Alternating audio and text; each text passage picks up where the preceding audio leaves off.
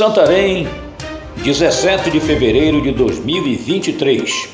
Aqui é Oswaldo de Andrade, direto da redação do jornal o Impacto. Confira comigo as notícias que são destaque na página do seu jornal O Impacto. Polícia realiza buscas de mais de 20 detentos foragidos do complexo penitenciário de Santarém.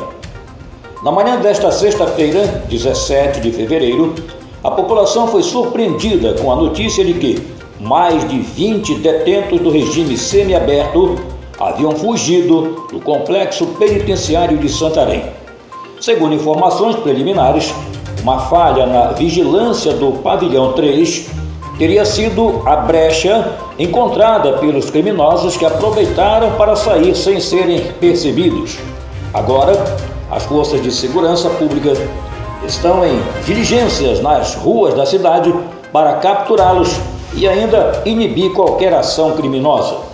Qualquer informação sobre o paradeiro dos fugitivos pode ser repassada de forma anônima por meio do número 190. Falso missionário é denunciado por aplicar golpes em nome de Igreja Católica de Itaituba.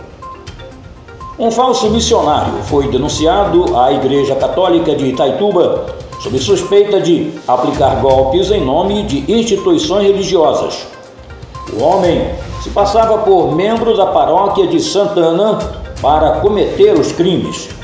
Testemunhas relataram a Dom Gilmar Santim, bispo da prelazia de Itaituba, que o homem se passava por catequista para pedir dinheiro às pessoas.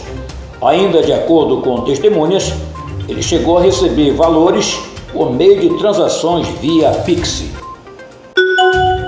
Receita abre consulta a lote residual de restituição do imposto de renda.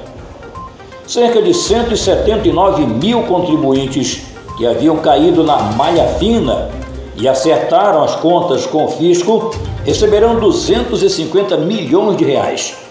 A Receita Federal abriu na sexta-feira, dia 17, Consulta o lote residual do imposto de renda pessoa física. A consulta pode ser feita na página da Receita da internet. Basta o contribuinte clicar em Meu Imposto de Renda e, em seguida, no botão Consultar a restituição. Também é possível fazer a consulta no aplicativo da Receita Federal para tablets e smartphones. O pagamento será feito no dia 28 de fevereiro na conta informada na declaração do imposto de renda. Para mais notícias, acesse www.impacto.com.br. Ótimo final de semana, um ótimo carnaval a todos. Até a próxima e muito obrigado.